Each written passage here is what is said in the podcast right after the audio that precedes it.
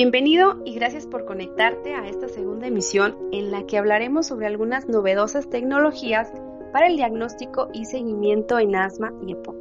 Y hablo de seguimiento más que de diagnóstico porque pues considero que estos métodos de los que vamos a estar platicando podrían ser más accesibles en un futuro al buró y al celular de nuestros pacientes, pensando también en que muy próximamente se vea mucho más fortalecida esta cultura del autocuidado quienes padecen estas enfermedades, ya que estas son las dos enfermedades respiratorias crónicas más prevalentes en el mundo. Así que bueno, espero que disfrutes este podcast tanto como yo, pero más que nada espero que te sea de muchísima utilidad. Empezaré mencionando que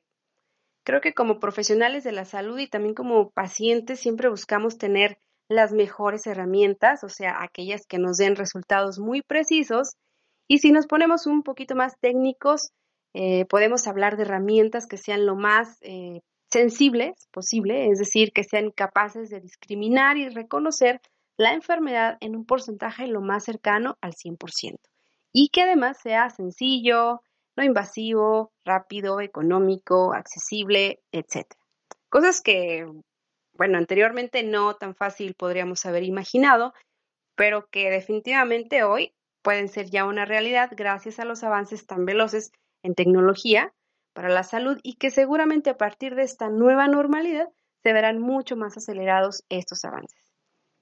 Y bueno, eh, justamente desde hace ya unos años este ha sido el tema de numerosas investigaciones en torno a, a estos padecimientos, considerando que pues estas enfermedades tienen un factor en común, que es la inflamación bronquial como el principal problema. Y aunque obviamente cada una tiene sus particularidades, pero incluso existen herramientas diagnósticas que nos permiten identificar ambas. Tal es el caso de la espirometría forzada, considerada como pues, la prueba más accesible, la más reproducible y por lo tanto como el estándar de oro para el diagnóstico de estas enfermedades y para eh, evaluar la evolución de la enfermedad. Esta espirometría forzada nos permite conocer la función respiratoria, evaluando las propiedades mecánicas de la respiración, midiendo la máxima cantidad de aire que puede ser exhalada desde un punto máximo de inspiración.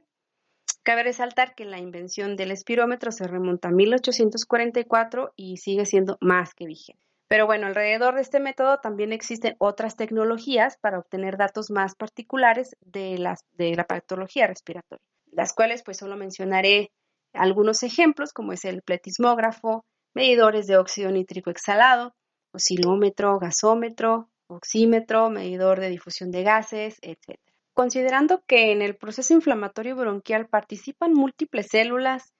citocinas, diversos mediadores de inflamación en una gran variedad de vías de señalización, y debido a que cada vez queremos saber o queremos buscar más precisión sobre los procesos fisiopatológicos de la enfermedad, se han probado algunos métodos y tecnologías que son capaces de identificar las huellas que van dejando dichos procesos. Y es aquí donde trataré de responder a la pregunta sobre qué hay de nuevo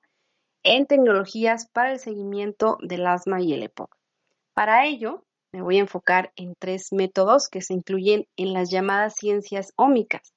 término acuñado desde los años 80 para referirse al estudio de un gran número de moléculas implicadas en el funcionamiento de un organismo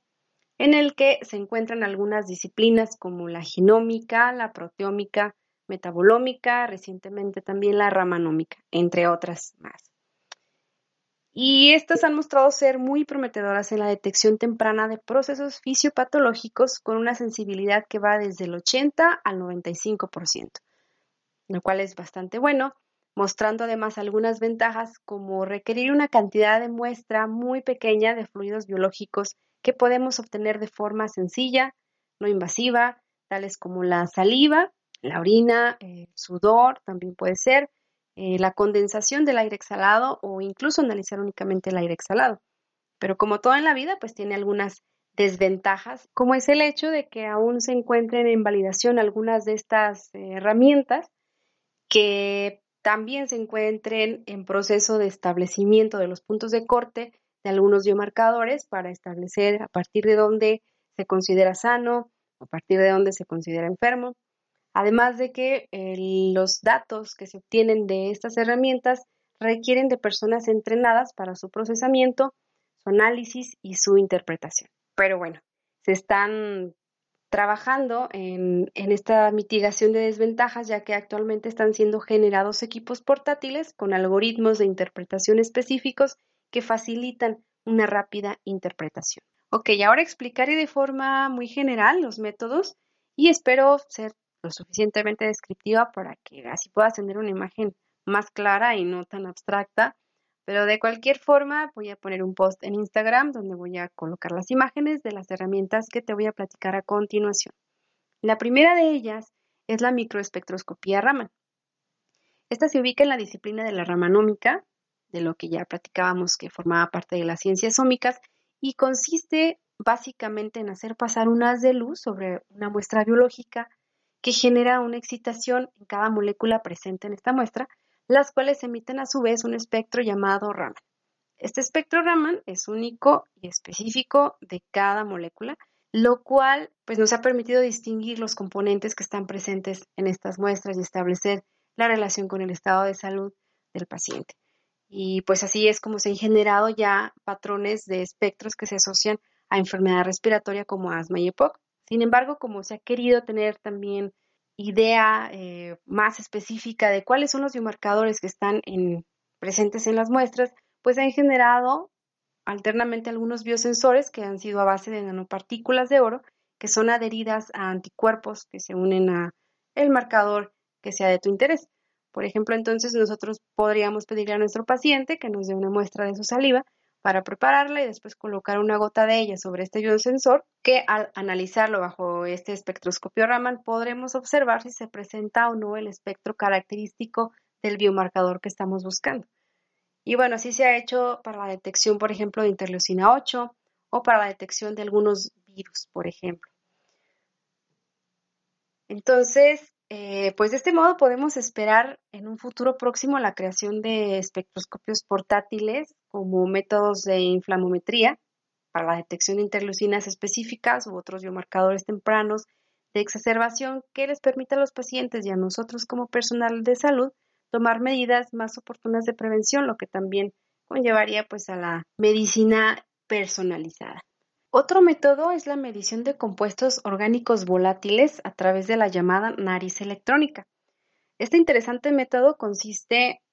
básicamente pues en soplar en una bolsa que es especial para mantener y transportar estos compuestos volátiles del aire exhalado para posteriormente ser analizados en un equipo llamado espectroscopio de masas que generalmente está acoplado a una cromatografía de gases.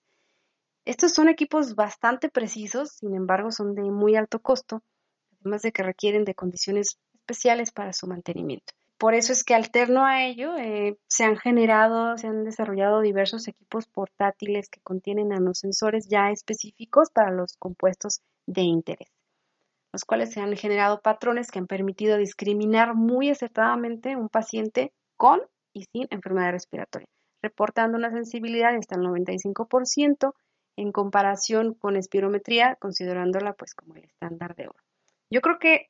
esta herramienta es una de las que creo que ha mostrado más rápida evolución. He encontrado bastante información y, prototipos en la web que son bastante portátiles, incluso ya con conexión a teléfonos Android y que ya están en fase de validación, incluso hay algunos que ya están siendo comercializados para justamente para este fin. Y bueno, de este tema